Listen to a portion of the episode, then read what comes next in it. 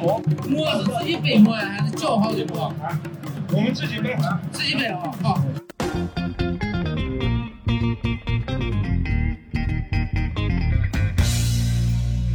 Hello，各位听众朋友们，大家好，欢迎收听新一期的掰馍会谈，我是主播小石。啊、今天我们请来两位熟悉的嘉宾啊，一位就是祝我们频繁登上小宇宙首页的罗威罗老师，罗老师跟大家打个招呼吧。掰馍会谈的听众，大家好，我是罗威。呃，应该有一年没来这做过节目了，今天我又来了。对对对，就暗示着我们又要上首页了。嗯，然后还有一位就是上一期跟我们一起聊过汉语言文学的曹老师，曹老师跟大家再打个招呼吧。Hello，大家好！没想到这么快又跟大家见面了，很开心。好的，好的，欢迎两位老师，嗯，接着来做客我们掰馍会堂啊。那我们今天聊一个什么话题呢？就是最近西安这个很多的博物馆开始呃进行一些新展和特展，然后我们就今天坐在一起跟大家聊一聊这些新展特展都有什么什么新东西、新花样、新玩意儿啊、那就是罗老师这个呃博物馆这个自不必说了，罗老师，要不然再给我们大家 强调一下你的专业性。哎呀，专业性其实我不是专门搞文博的，我我是在这个民航业工作，是民航啊，不是银行。民航业工作就是跟飞机相关的。你看，我们很多人来西安旅游，一落飞机，还还没有落飞机的话，就会看到这个一字排开的汉代帝王陵墓，包括在这个机场旁边武则天母亲的唐顺陵，都在我们单位旁边。呃，我自己因为是一个资深的文博爱好者，喜欢逛博物馆，喜欢仿古，喜欢看展览，喜欢看这个国宝单位世界遗产，所以算是一个文博爱好者吧。呃，在西安博物院也是这个志愿者。啊、平常业余时间经常从事志愿的讲解啊、导览呐、还有自己去逛、去学习，看的也比较多，听的也比较多，所以就是相比来说就是多一些吧。但是我看那个曹老师写的这个西安文物地图也很专业。其实我跟曹老师一样，我们都是这个文博爱好者。我觉得不分这个深或浅，其实就是无非是先看晚看，但是大家都可能会有一样的收获或者不一样的感触嘛。这个民航工作前一段时间不是西安机场挖出来两千多个还三千多个那个古墓，呃，然后不是还上了热搜了吗？然后我就想说，这个你在西安生活，你很难说你跟文物没什么关系，但是你就是深浅而已。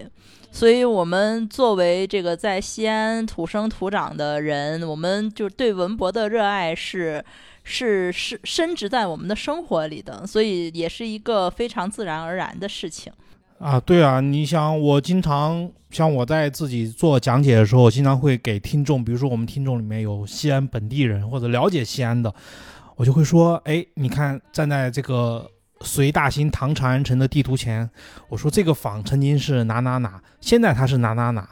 一下子就会拉近很多的距离。当然，我觉得这个东西可能最好配着咱们这个网山出的这个地图 配合啊，这个嗯享用是比较好的。所以，像曹老师说的，这个西安机场其实从八十年代开始建一期，到现在扩建三期。我记得于根哲教授在微博上说，可能已经挖出来从这个秦汉甚至更早到明清以来各种时代的墓葬，大概有五千多座。所以开玩笑说，就是你飞机起降的时候，就是一部二十四史就在你的这个耳边或者你的眼前划过，非常这个有历史感。其实像咱们今天不是要说特展嘛，我就突然想到，这个最近这个特展比较多啊。其实离我们机场最近的汉景帝杨林博物院就有一个特展开幕了。哦，杨凌博物院是开的什么什么新特展？呃，就是去年在这个西安机场附近挖出来的那个中国最早的那个佛像。这个这个佛像当时还上了热搜了，因为把整个中国铸造佛像的历史往前好像推了不少年呢。嗯，那我根据这个曹老师刚刚说的，我进行一个小小的知识补充啊。我们这个杨凌博物馆的特展叫做“梵像东城”，这个“梵”就是那个佛音的那个“梵这个这个文物其实是在这个去年的时候，在咸阳的陈任村一个东韩家族墓地里面出土的金铜的立佛像，还有金铜金铜的五尊佛像，它这个一起的展出，呃，其中两尊这个金铜佛像，它是出土于它其中的一个墓吧。它这个考古发现就是刷新了中国古代本土单体佛像的年代上限。就往前推了。对，所以它这个展是围绕这个呃两尊这个金铜佛像的这个核心展品展开，它有分了这个三个单元，考古学的这个视角的剖析啊，还有它的分析，以及第二单元的这个佛教佛像的这个起源，还有像它第三单元它的这个一些材料，以及与中国其他地区发现的这种。佛像的这种比较，还有结合古文献展的这个展品啊，数量比较少，但是它在我们这个，我觉得考古学上的意义可能就比较大吧，因为这是我们现在年代最早，他把这个佛像的出现，他推到了这个往前更早的一个时间吧，而且他这个展示应该是在上个月六月十号开的，是在我们这个中国文化与。自然遗产日前夕开幕的，所以它也有一定的这个比较呼应这个节日的意义。刚刚说到这个临展或者特展啊，其实它这个称呼我呃稍有不同，但其实它都是什么呢？呃，对于博物馆来说，它博物馆的陈列一般是它的围绕这个博物馆主题啊，它所设立的这个叫基本陈列、基本展陈。再就是像这个呃，比如像陕历博的这个何家村属于这个特展，还有一些呢。呃，叫特展或者叫临展的，就是有期限的啊。它可能是从外地借展文物，或者从库房拿出来文物，按某一个主题、按某一个逻辑来设计这个展览的思路来布展啊。所以我们今天聊的就是这种有期限的这种特展或者临展，就是这样啊。最近啊，就是咱们西安比较轰动的，其实是海昏侯的文物来陕西了。啊，我我身边很多朋友都这个，大家都会提到说想要去看一看海昏侯的东西。我我不知道两位老师有没有关注过这个消息。我六月应该是六月十一号那天，我刚好陪几位朋友去秦始皇帝陵博物院，刚好把海昏侯的这个特展看了一下。他就在咱们的这个秦始皇帝陵博物院的以前铜车马那个展厅。那个、那个、那个地方展的，大概走马观花看了一下，我觉得这个布展还是用心了。但是，呃，如果要是从这个文物的这个级别，或者说大家喜欢看这种美好又漂亮又很高的这种艺术价值文物来说，可能稍微差一点。但是，呃，毕竟它的文物，你想它从江西南昌南方来到北方，可能还是有比较大的差异吧。所以，像它出土的那些木简。那些写的《论语》的那些木简，他们就来的是这个复制品啊，然后还有就是他用的一些这些器具都还不错，但不是他最精美的文物。而我在看这个展以前，我是大概翻过，呃，在首都博物馆和江西省博物馆展这个海昏侯出土文物时候的这个图录，我大概翻了一下。然后呢，我就有些了解，所以看的时候就比较迅速，有针对性吧。我觉得还是可以从一个侧面来了解这个海昏侯，他，呃，在当时刘贺他在被贬到南昌以后，他的这种生活的这种情况，因为我们这个地方毕竟是汉代长安的首都所在地，还是有一定的这个参考意义的。嗯。曹老师有去看海海昏侯这个展吗？一直说去，一直跟因为各种原因就没去成。然后最近又是天气这么热，赶上暑假就又拖下来了。不过就好在这个展它到十月份嘛，所以我们的时间还是很充足的。然后当然这个海昏侯当时出土的时候是引起了全国文博界这个轰动。然后我作为这个兴趣爱好者，当然也是第一时间知道这个消息。然后从我自己的这个专业出发，因为它出土的那些就是金饼啊，什么马蹄金呀，然后金当炉啊这些金银器，其实对于我们，呃，就是陕西的这个一般的文博爱好者来说，其实并不陌生，因为我们陕历博也有很多这样的文物。然后我比较感兴趣的，就是从我的专业出发，我比较感兴趣的是它出土那些简牍，就比如《诗经》和《论语》。呃，出土文献一直是我们这个专业非常重要的一个文献来源，重要参考吧。而且呢，我觉得这个呃出土文献也属于把刘贺洗白了，就是史书对他的这个批评，什么不学无术啊之类之类的。但是一个不学无术的人，怎么会在棺椁里、在墓葬里陪葬这么多简牍和经典呢？就是我觉得这个对于我们了解刘贺其人也是有一个很重要的意义和价值的。对哦，这个曹老师是这个从事中文汉语言文学研究，这个确实，呃，这其实就是我们常说的一个是史学和考古学，包括一些这个相关学科它这种交叉的一种研究吧。我当时在看这个展之前，因为我很早以前在海昏侯发现以后。呃，辛德勇先生就写过一本书，叫《海昏侯刘贺》。我当时就把这个给大概看了一下，所以我当时就对这个海昏侯这个人有印象。然后呢，后来我又发现咱们这个呃汉文帝霸陵的考古挖这个发现的负责人马永银老师也写过一本《海昏侯刘贺》，然后把两本书都给大概翻了一下。其实他所探讨都是海昏侯刘贺他。这个可能短短的三十多岁生命的前前后后吧，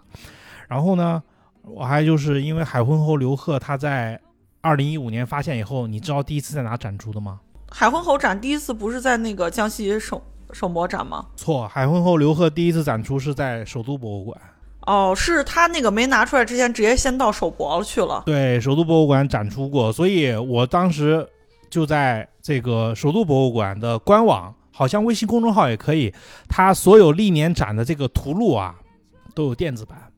你把它下载下来。还有一个博物馆也是有这样的非常好的这个条件，就是山西博物院，你在官网或者微信上都可以找到它的这些信这个图录电子版，可能不是最清晰版本的，但是基本上你都能了解。图录是什么？图录就是围绕这个博物馆的一个展览所出版的这些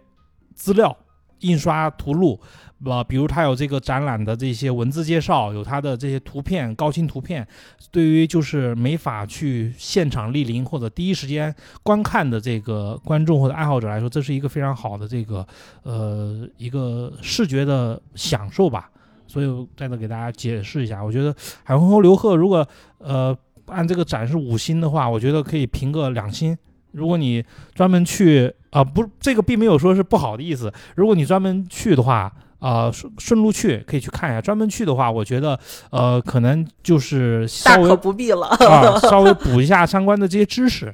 也就比较好了。而且我那天在海昏侯看那个展的时候，我还看了一个特别有意思的东西。我那天还发了个朋友圈，我觉得看的那个展厅里面那个大柱子上面啊，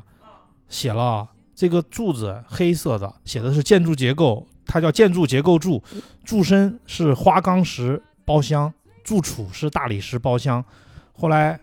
我问了一个这个做旅游的朋友，我说为啥这样弄啊？咦，人家说你就不懂了吧？为什么呢？很多这个导游他喜欢摸着这个柱子跟游客说，这个柱子是摸玉做的啊，从秦陵地宫底下挖出来的啊。然后当然下一步就是带着游客可能去买蓝田玉去了。啊，所以当然这个没有任何的这个呃，就是说是贬斥谁的意思，就是我突然想到，这也是一个非常有意思的一点，因为现在博物馆这个热嘛，所以会带来很多大家都会关注到方方面面。我上大学的时候其实去过江西省博，就看过海昏侯的那个展览，然后当时江西省还在修建，就是以那个海昏侯发掘地为。为基础的一个海昏侯特展博物馆吧，应该应该这么叫。然后当时是呃在山西博物院特给特辟了一块地儿，然后把它都堆进去。反正你进去之后，第一个感觉就是特别的刺眼。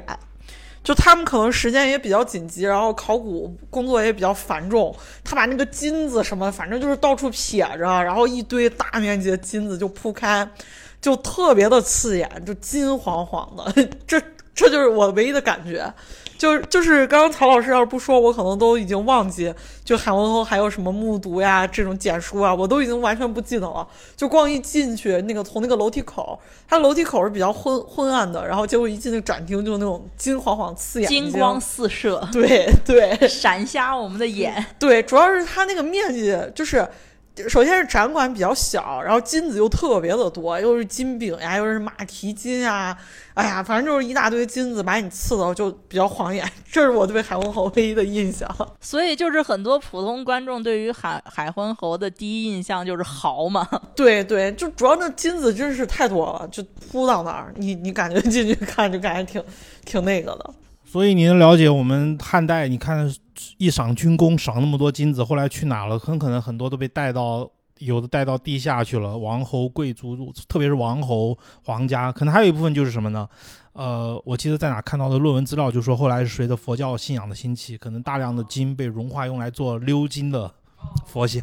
这个呃，汉代中后就西汉中后期，包括东汉前期，它这个厚葬的风俗就是越来越严重嘛。一跟汉代的这个呃，就是选官制度有关系，它就是举孝廉嘛，所以大家都用这个厚葬来标榜自己的这个孝心，呃，标榜自己的品质，所以呃，大量的这个财富被带到了地下。这又是为什么？这个汉代后期，包括曹操这些统治者在内，他都要求要薄葬，然后甚至还挖掘了很多坟墓用来做军饷，就是因为社会上大量的财富被埋在地底下，这对于这个社会生产来说是非常不利的一个因素，也是导致经济崩溃的一个重要的原因。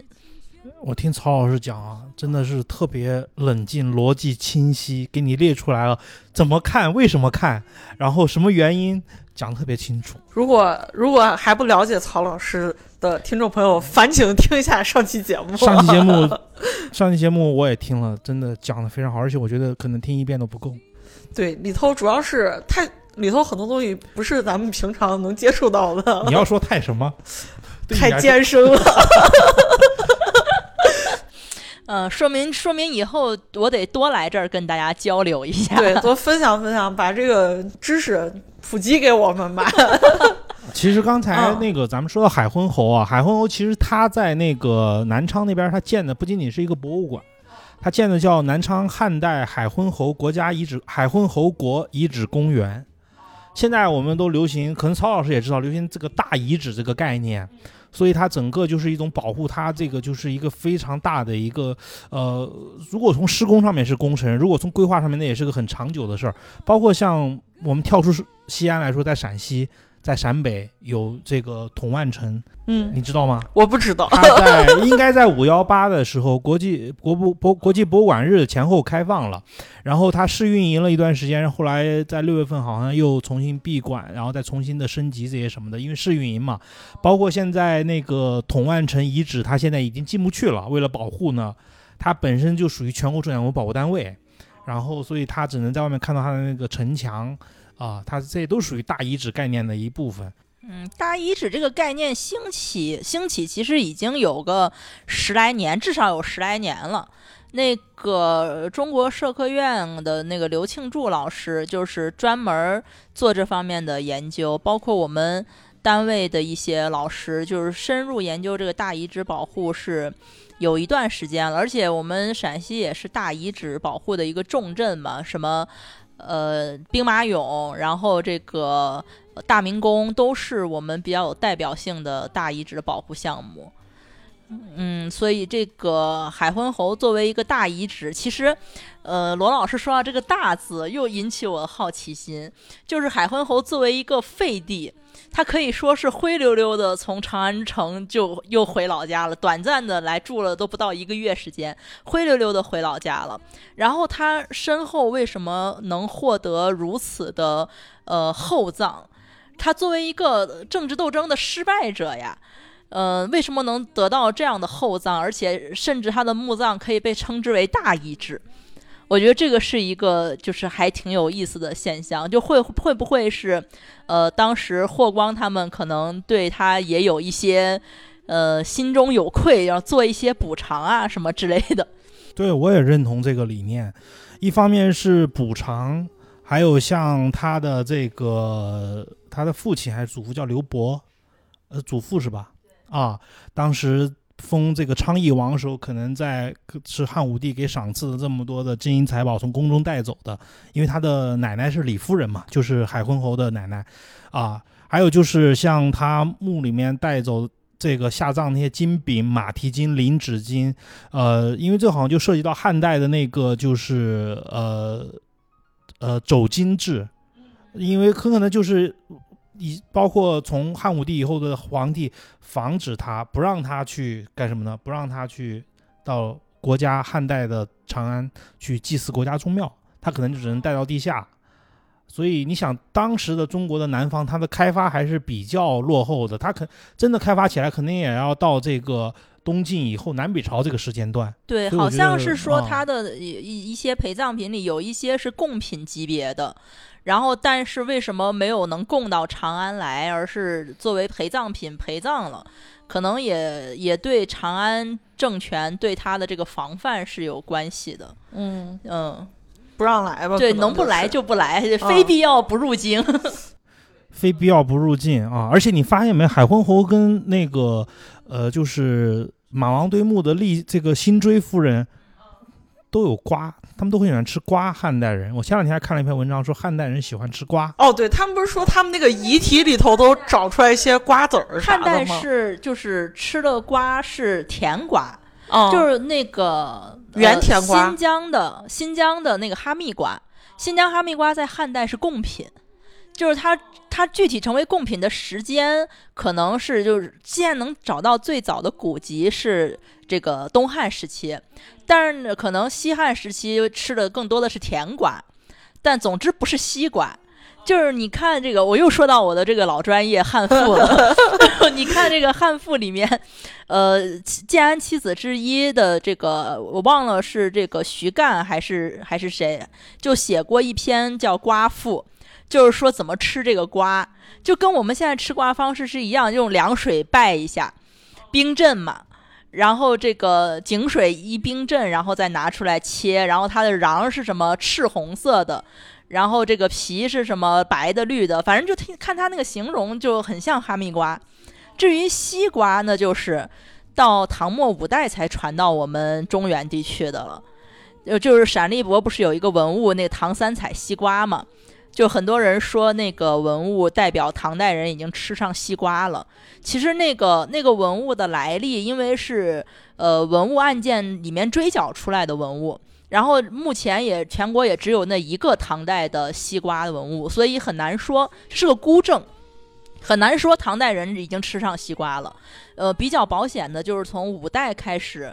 呃，中国中原人民吃上了西瓜，对，五代的五代到辽的这个时代吃上西瓜，所以其实你从实物你就可以看到，这个东西它可能在当时因为它的路途遥远、运输的困难，包括要使让它凉凉的吃起来，在这个酷热的天气下，它肯定是一定资源的获取能力，它决定了它能才能获得这个东西。嗯。啊，这就跟而且他们他们死死了之后，那个身体里都能长上瓜，是不是因为这玩意儿比较难比较珍贵啊？我想的是比较珍贵，难死难 消化，可能是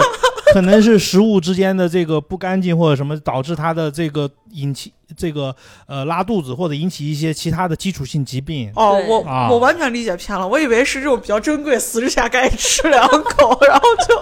小师太爱吃了，我完全我直接就直接联想到这儿了。嗯，那行，那那咱们再聊聊别的，还有西安最近还有啥别的特展没？呃，西博的那个丝路流光嘛，这个是我最近看的一个特展，就是呃关于这个从地中海到长安的玻璃艺术。对，让我印象比较深刻，就是呃几件意大利的玻璃器皿，一个呃好像是呃金镶金的那个玻璃瓶子吧，我觉得非常漂亮。然后我觉得这个展其实它挺有意义的，就是罗马和长安作为这个丝绸之路的终点和起点嘛。这个展其实意在贯彻这个丝绸之路这个主题，我觉得就是我们的呃中西文明的交流，呃，在这个展里得到了一个很强的一个体现吧。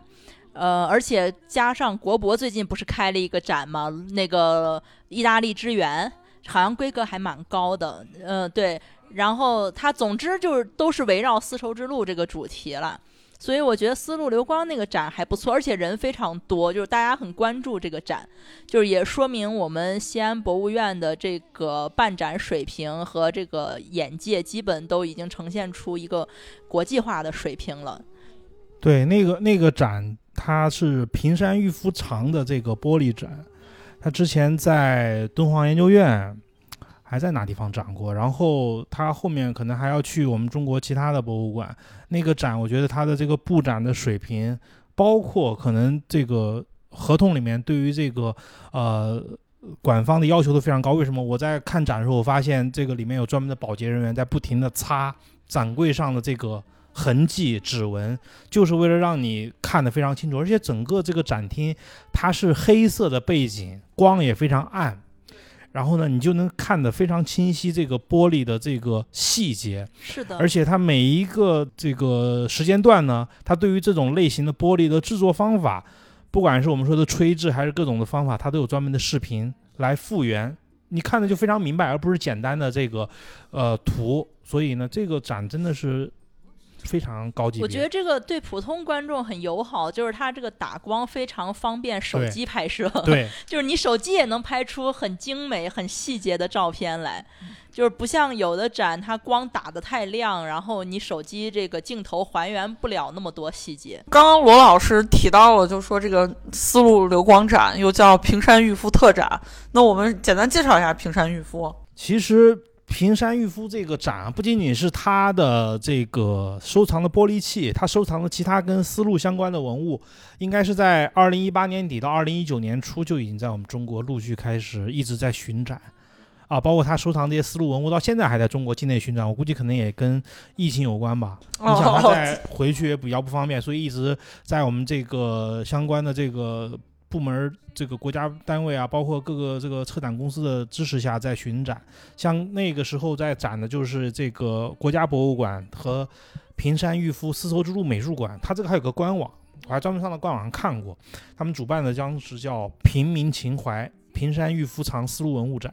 然后后来我不知道小石曹老师还记得不？到一九年三月就到陕历博展出过叫“墓道争议平山玉夫的丝路世界”。这个丝路艺术世界，这个特展我好像没有去看过。这个展它收藏的就是丝路像犍陀罗文化，它其实收藏文物，我觉得主要是以这个呃佛教的中亚啊、西亚，包括东亚各个时期的这种艺丝路的这种文化艺术，它这种展品为主。我觉得应该把平山玉夫给先介绍一下啊，是因为平山玉夫先生他本来他是一个这个日本的画家。然后呢，他原来也是我们中日友好协会的会长，他是一九三零年出生在日本广岛，所以很不幸，在一九四五年这个美军在广岛投掷原子弹的时候，他就是患这个得了这个白血病，因为受到辐射，但他幸存下来了，所以他五二年的时候，他是从这个东京美术学校的日本画科毕业以后，他就开始创作，在五九年，他有一个作品叫做《佛教传来》。在引起了日本的这个艺术界的关注，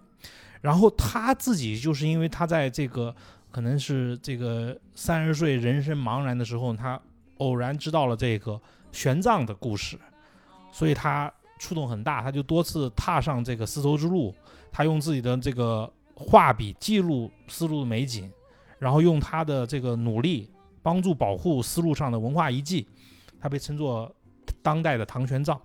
而且他对于这个敦煌的保护研究工作，他也贡献了蛮大的力量的，所以他自己也做这些很多的这个收藏，像之前在陕历博展的这一个文物里面有犍陀罗艺术啊，还有像他这种各种的佛教故事啊，包括中亚和西亚的艺术品，非常非常全面，所以这一次就是以他的这个玻璃器为主，就更加惊艳了。嗯。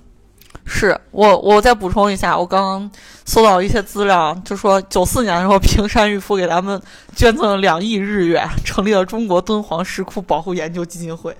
就说明人家真的是出钱出力。对你不得不说，这个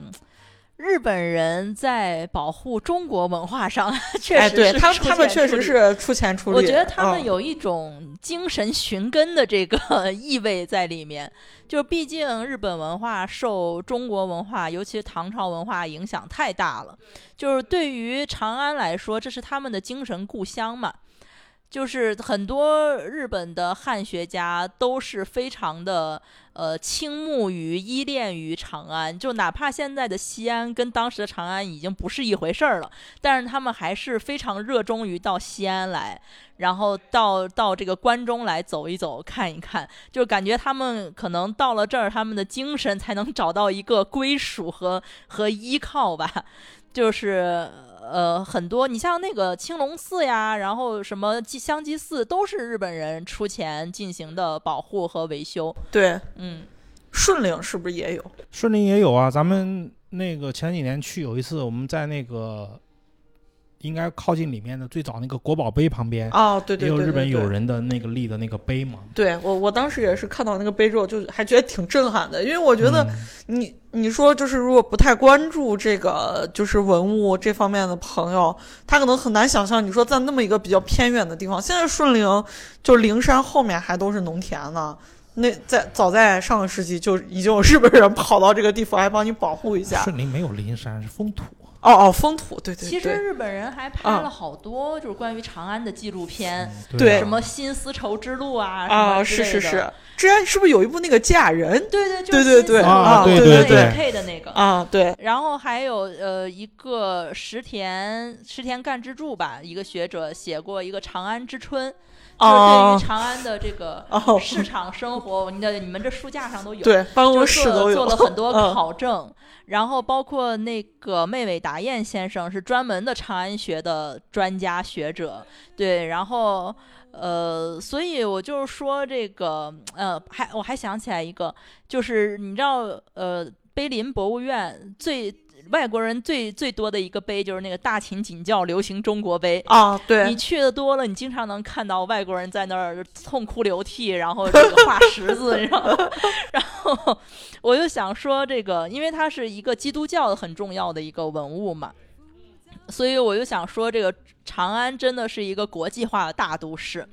它既有这个文化的输入，比如说这个景教啊，然后这个又有文化的输出，比如说对佛教的输出，呃，对这个儒学的输出，嗯，所以我觉得这是一个有进有出嘛，这是一个国际化大都市的一个本职工作和一个象征。对平山渔夫展，它不管是之前的那个墓道争议，还是这一次这个玻璃器展，它全部都是围绕的，就是什么呢？我就可以概括一下，就是相当于从地中海到两河流域，今天的叙利亚、伊拉克这一道，再到西亚，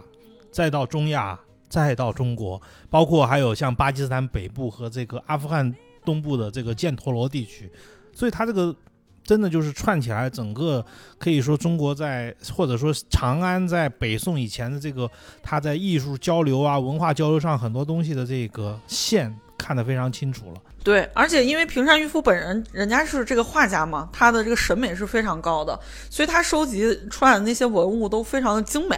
啊、而且加上西安博物院这次打光打得非常漂亮，嗯、充分发挥了这些艺术性。它你整个一进去是非常，就是昏暗，但是它每一个就是器具上面的打光打的都把它那个玻璃啊、琉璃啊。就折射的光打出来非常漂亮，就我个人也是去过这个平山渔夫美术展，然后我看完之后就非常的喜欢，然后又是发朋友圈，又是给大家这个各种发图呀什么的。我个人感觉是这样的，就是我们作为中国人，平常我们看到很多这个关于丝路的东西，都是呃，我们要不然是贡品了，要不然是买卖回来，就是从外地收回来的。但这次看，我感觉有一种往外延伸的感觉。我我不知道我说明白没？我明白，对，嗯我们明白啊我我不知道曹老师你先说。嗯，对，没有，我想说的就是那个展，呃，丝路流光这个展里面其实有一个文物比较小，但是我想提醒大家注意一下，就是那个蜻蜓眼，玻璃的那个蜻蜓眼，呃，它是埃及文物的一个代表。呃，就埃及人、土耳其人吧，反正那一片人就特别喜欢这个图腾还是象征。你去那个埃及或土耳其旅游，它随时路边摊儿上都有卖这个玻璃烧制的蜻蜓眼。呃，但是中国，我想，我想可能很多人不知道，我们中国出土过大量的蜻蜓眼，而且呢，这个蜻蜓眼的出土地点你连起来，跟丝绸之路的路线基本是重合的。但是我要想的，我要强调的是，很多人可能不知道一点，就是这些蜻蜓眼，呃，所处的时间，他们这个墓葬时间是早于丝绸之路的。哦，那就是说在丝路之前就有人开始贸易了？是的，就是丝绸之路其实是很晚才出现，这个名字是英国人起的。然后呢，但是我们有意识的把它做一个对外，就官方的对外交流，其实就已经到张骞了，就已经是到汉代，所以司马迁说他叫凿空嘛，就是前无古人。呃，但其实呢，在此之前，民间的贸易往来就已经很早了，甚至在先秦之前。因为蜻蜓眼出土的地点，甚至包括楚国的这个领土，就是大概现在河南和湖北啊交界这些地方。然后我们呃咸阳的这个秦人的这个平民墓里面也有过出土，就说明当时的这个民间的贸易往来，我们跟丝绸之路这些国家其实是非常的呃悠久、非常的频繁的。就是刚刚曹老师说这个蜻蜓眼是什么？蜻蜓眼，它其实这一次展里面也也有这个我们中国发现的蜻蜓眼，是西安博物院馆藏的。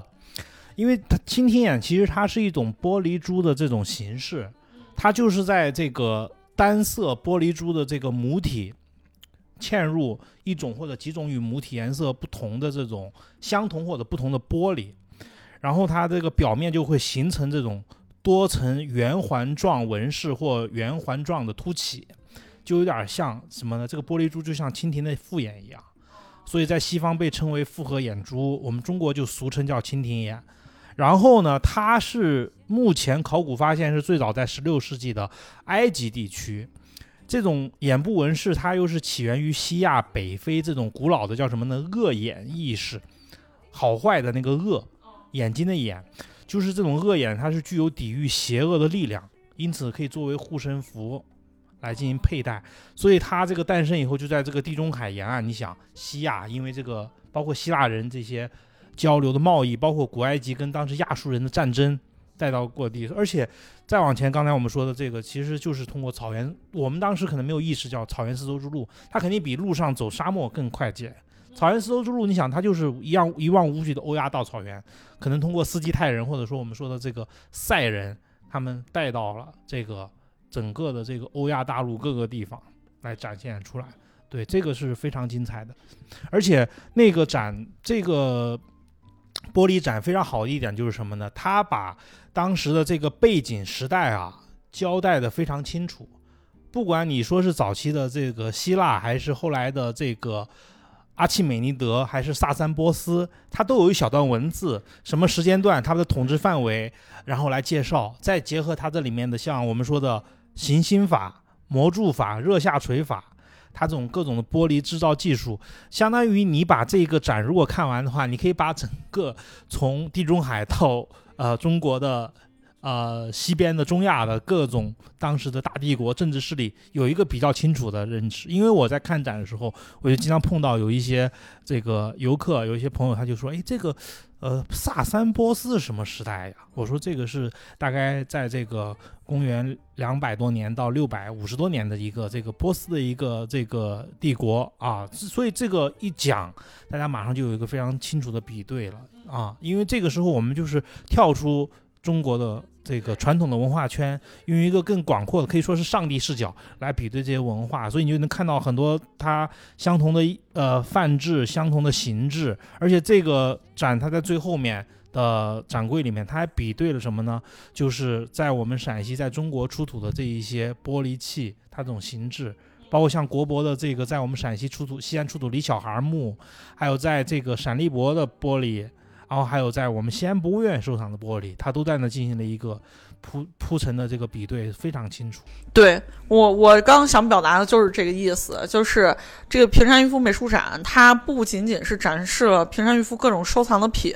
啊，收藏的这个艺术品啊文物，还有就是它讲述了很多这个中亚的故事，就是它的逻辑线是非常清晰的，告诉你这个整个丝绸之路的各个这个沿线的帝国，他们都是如何发展的。就像罗老师刚刚说的一样，我们当我们真的是你走到这个展馆里头的时候，你就完全可以。就是换一个逻辑线去看，就是更加的世界主义了。我觉得这个视角是非常有意思的。我当时回来之后还发这个朋友圈，就颇有感慨。我就是感慨，就是说这个世界上是有非常多的文明同时存在，然后他们都非常的璀璨耀眼，不可替代。我觉得这个就是，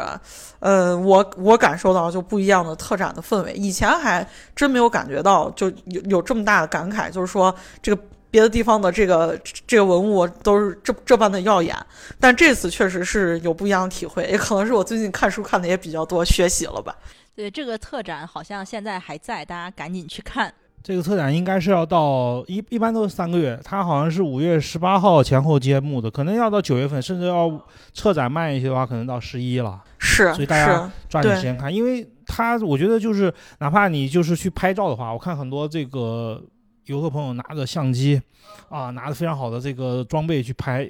特别容易出非常好的照片，啊，哪怕就是从审美的艺术上来说，我们人都喜欢那种漂亮的、不灵不灵的，啊，非常漂亮就是。那我们说完了这个西博的特展啊，我们现在再来聊一聊我们这个陕西历史博物馆最近在做的一个特展啊，叫黄河黄。我来介绍吧。好好，这个展也是那个最近刚开幕，应该是。呃，七月大概十六号，哦，七月十六号开幕的这个展还热乎着。啊。对，这个展叫“黄土黄河黄帝”，啊，然后它的副标题是“黄河流域生态文明与历史文化”，它是集合了应该是九个省的十三家博物馆的这些文物，它来进行了一个展示，而且它不仅仅是简单的文物，你看到还有一个就是生态文化。它分了四个部分，从我们说的这个原，黄土高原黄河，它是怎么形成的？应该说是黄土黄河它怎么形成的啊？它的这个地理形态分布的介绍，再就是呢叫根，木字旁这个根树根的根，然后它就是介绍的是什么呢？我们这个生活在这里的人们有了这些良好的环境，因为你想想。黄土它是带来了大量的什么呢？大量的沉积，大量的这个非常好的这个适于种植的这些矿物质，所以它带来就是我们说的黄帝，一个时代的符号，一个传说中的人物。然后呢，也是我们中华民族的记忆中的共同祖先，这是我们的根。然后再就是到了这个叫脉。啊，它不仅仅是一条自然上的这个河，我们中国的第二条、第二大的长河，它也是我们的五千年文明。你想，黄河的这个沿线，郑州、开封、长安，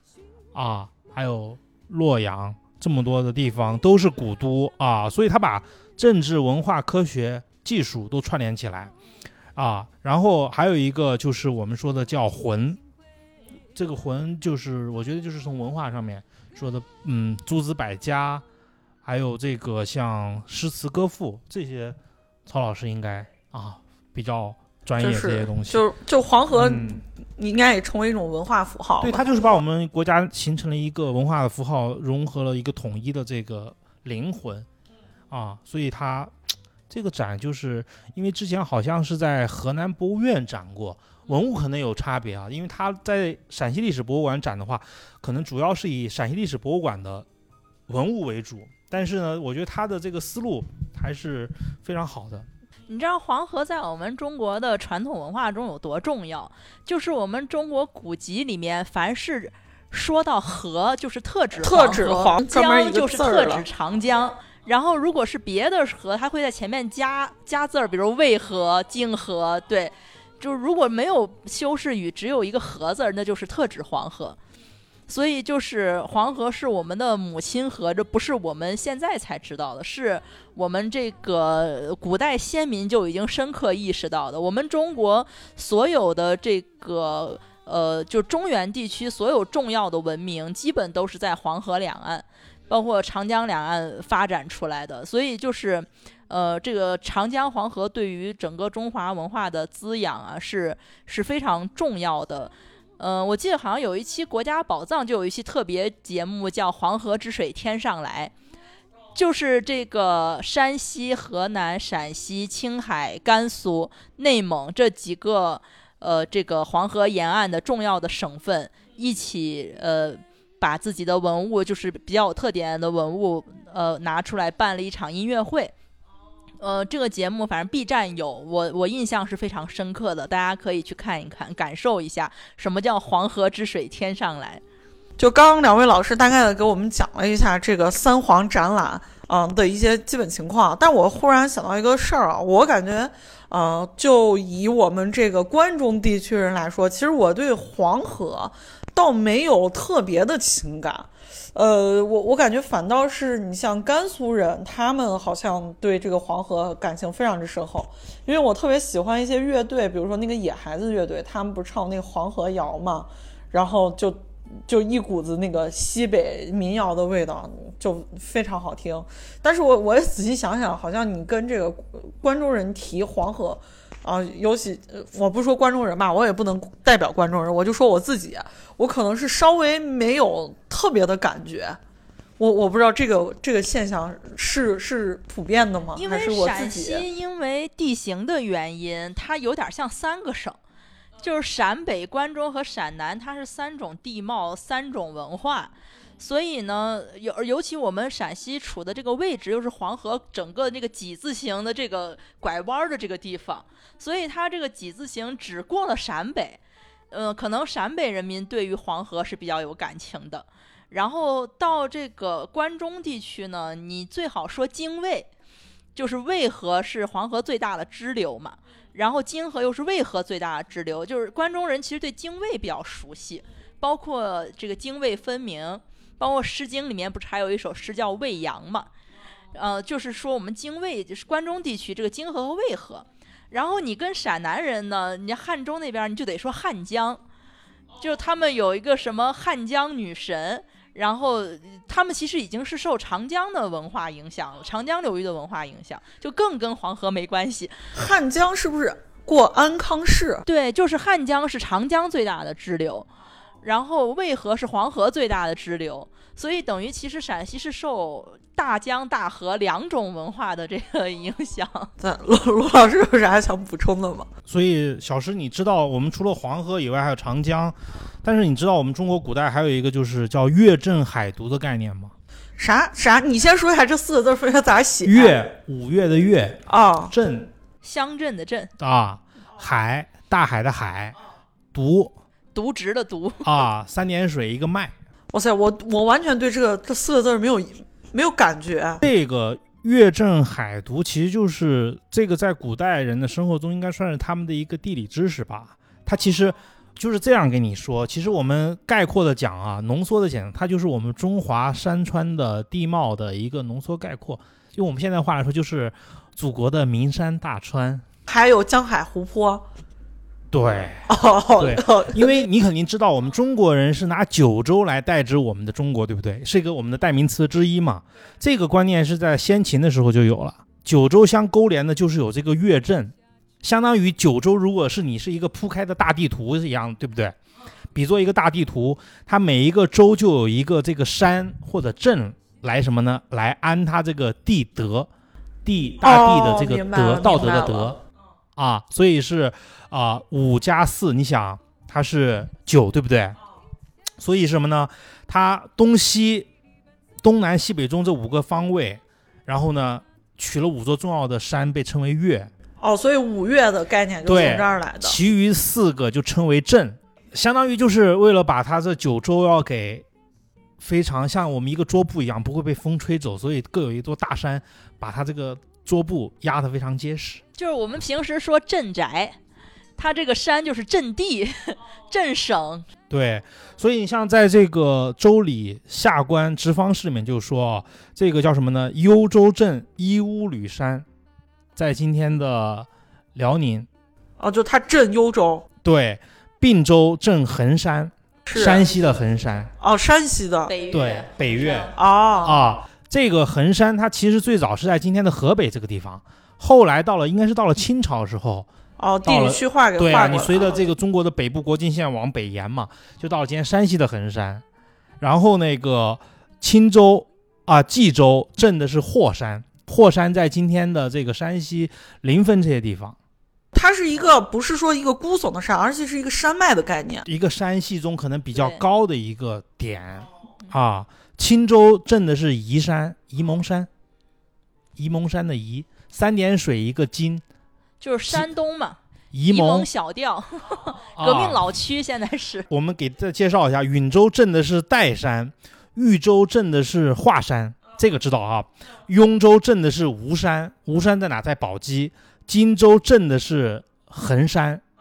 啊，今天湖南。然后扬州镇的是这个会稽山，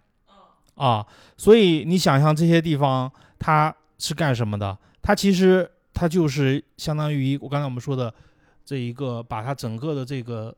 信仰体系给支撑了起来。所以，我们过过去皇帝登基之后，都要派出使臣去祭祀这些五岳四渎、山河湖海。就是他自己亲自可能去不了，亲自就去个泰山，但是其他的山你也得祭，就是派大臣去。哦，明白了。这这个话题是不是跟我们之前聊过的那个占星又 call back 回去？就是天地是一一对应的嘛，对，占星体系里头，白师傅说过一些那个星宿划分，跟这个就能对上了。它跟天地、跟地理，包括我们说的文学，它的里面的这些表达，它是连接在一起的。对，就像这个王维不是有一首诗是写这个终南山的嘛？其中有一句叫这个“分野中风变，殷勤众壑殊”，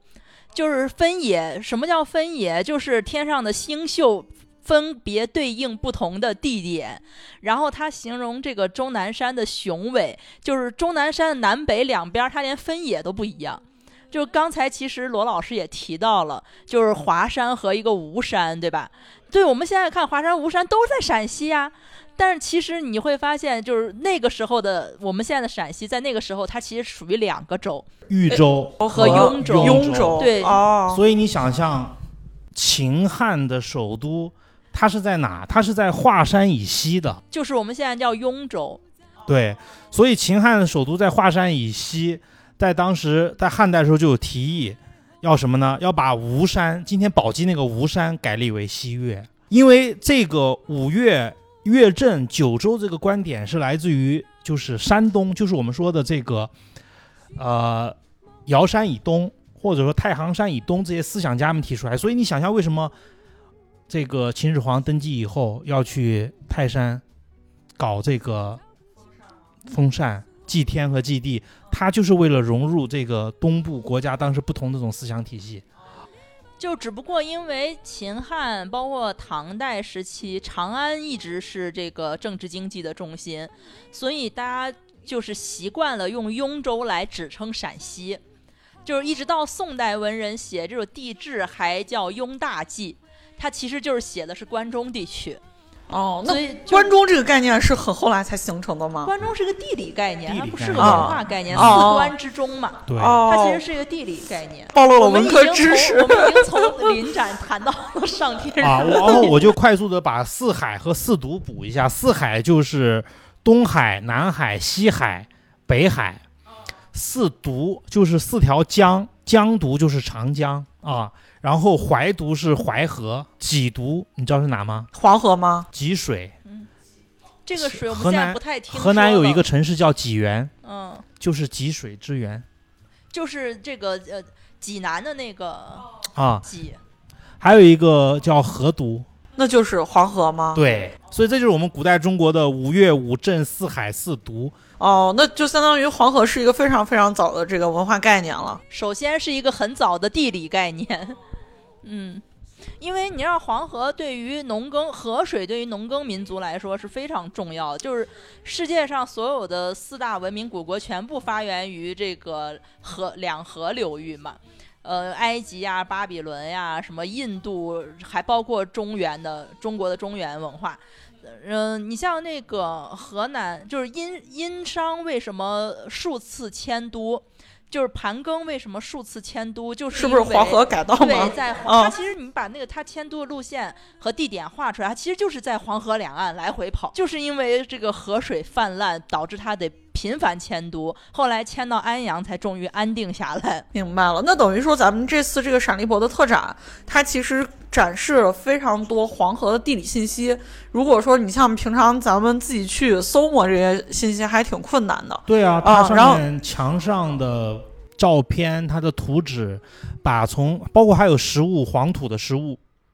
从黄河黄土它怎么形成的，黄土成因，然后以及它的这个黄土的分布，到黄土高原的形成，全都给列了出来，非常阔非常大。然后呢，是一个非常辽阔的这个知识体系。对，然后又展现了它的这个生态与资源，生态环境是怎么变迁的。他用了这个我们陕师大的这个石念海先生的这个《河山集》吧，应该是第二册里面的这个从可能是从秦汉商周开始，当时我们这个中国北方这个西北这个生态的变变化，一直到明清，我就看它树木越砍越少，然后最后再到我们现在的这个上面种的从大米，呃小米。还有小麦，它放的是食物。咱这地儿还能种大米、种水稻吗？可以呀、对啊，可以种啊。秦镇米皮怎么来的？哦，我一直以为咱关中只种麦子。没有，关中在秦汉时期，它气候是非常湿润温和的。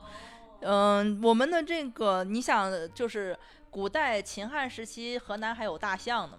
还有雨林呢，所以这个有麦有水稻也没什么稀奇的。对啊，然后它还展现了你像有这个稀土，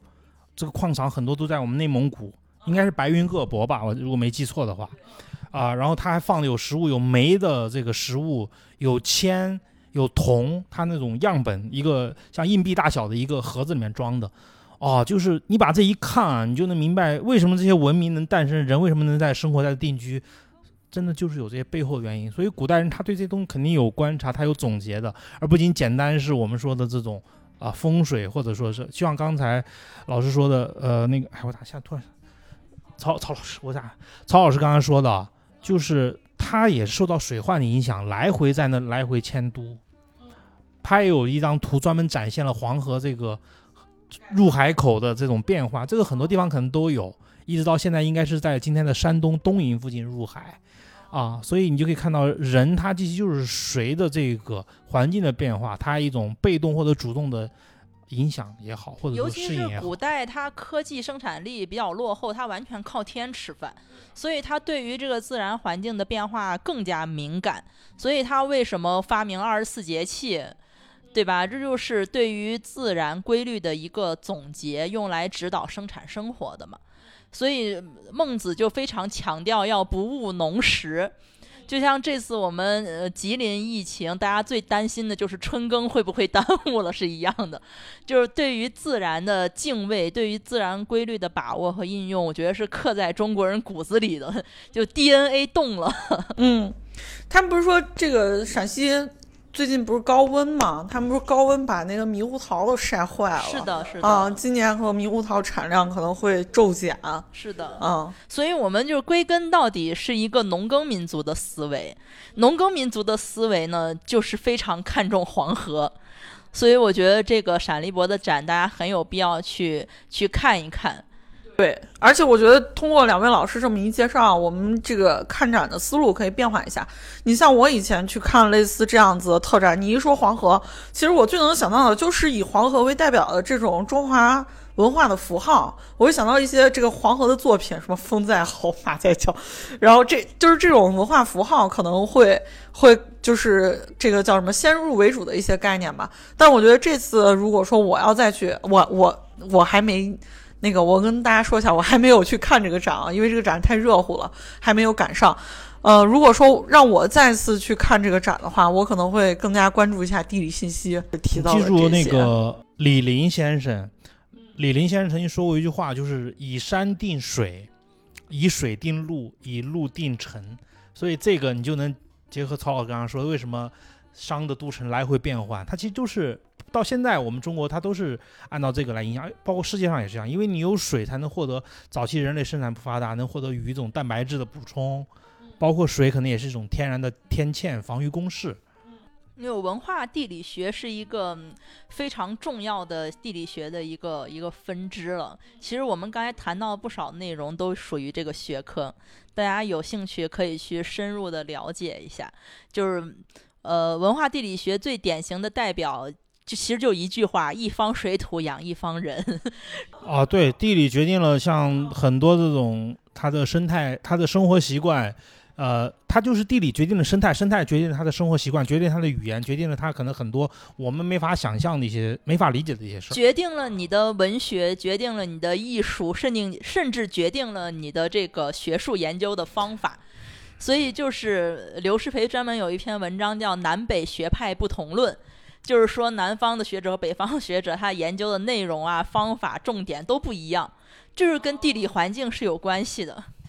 对，所以这个三皇展后面就是从蓝田猿人到包括郑州裴李岗出土的那个石磨盘和石磨棒啊，再到后面我们西安的这个阳关寨、陕北的石峁，你想还有河山西的陶寺在临汾那个地方，再到后来的你这个郑州啊，还有开封出土这些文物，它其实就是我也不一一细介绍了，它把整个这个历史脉络从像是这个黄河上游的这个河黄黄水，青海那个地方，到甘肃的合拢文化，再到我们这个关中地区的这些关中文化，再到中游像河南开封、洛阳啊、郑州这些地方的，你想它都是一个联系的文化线，河洛文化。最后你想再到入海的曲阜附近，孔子，他一下就把我们文明的脉络、思想就捋得非常清楚了。对吧？要不是黄河，孔子也不会说“逝者如斯夫”，说不定就是站在黄河边儿上，对吧？就就突然发的感慨。所以这个展，因为刚开展，七月十六号刚开展，大家有时间一定要去看一下。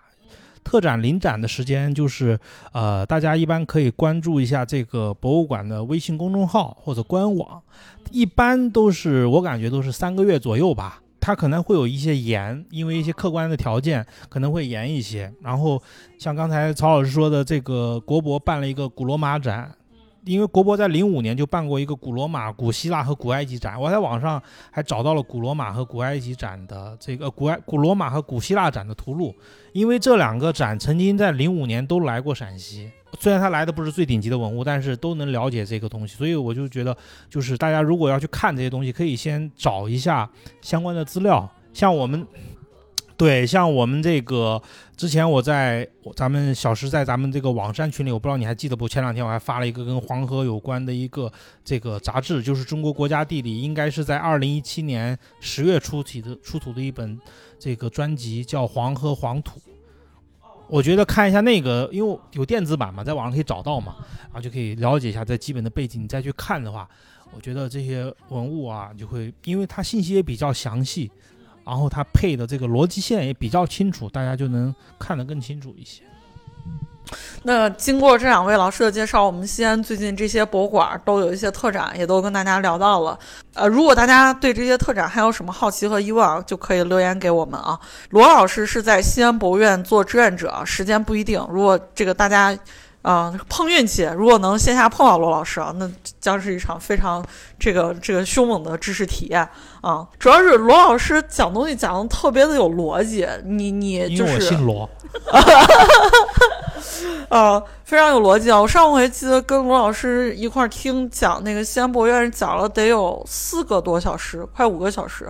从早上九点一直讲到下午两点多嘛，对吧？中间休息半小时。哎呀，不过我觉得这个讲展应该也是要因地制宜，不能什么都就是讲那么长时间。我觉得对于一些刚来听或者说没有这个仔细看过这个博物馆的这个听众来说，还是应该控制在一个半到两个小时是适宜的。因为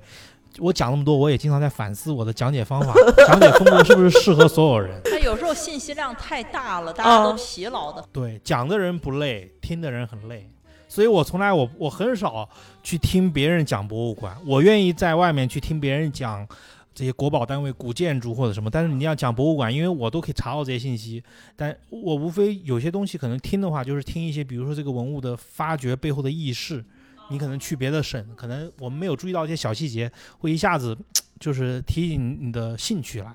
啊，所以我这个人不太爱学习，就是在这一点上。罗老师已经是该下功课都已经下足了，嗯，那行，那咱们今天的这个呃关于特展部分，咱们就聊到这里啊。大家如果还有什么问题，都欢迎给我们留言啊。也希望两位老师可以联合带着我们去看一看吧。曹老师讲这些就是中文相关的，可能从制度、从这些文学，甚至一些更深的东西讲，应该有非常好的这个体验。我们有嗯机会一定要合作一下。对，你们小红书是不是可以发个活动？到时候 小红书那那完全可以，主要是看两位老师的时间。那行，那咱们今天的这个节目就聊到这里，非常感谢两位老师，那我们一起跟听众说个再见吧。好的，好，嗯，好，各位大家听众，拜拜拜拜。喂喂喂！节目的最后插播一条口播，非常欢迎大家关注、分享我们的音频节目《掰馍会谈》，也非常欢迎大家跟我们多多留言互动。在 show notes 里有主播的微信，可以添加进入我们掰馍会谈的粉丝群。那么其实我们是做文创的，淘宝搜索“网山原创设计”即可购买我们的文创产品。下期再见。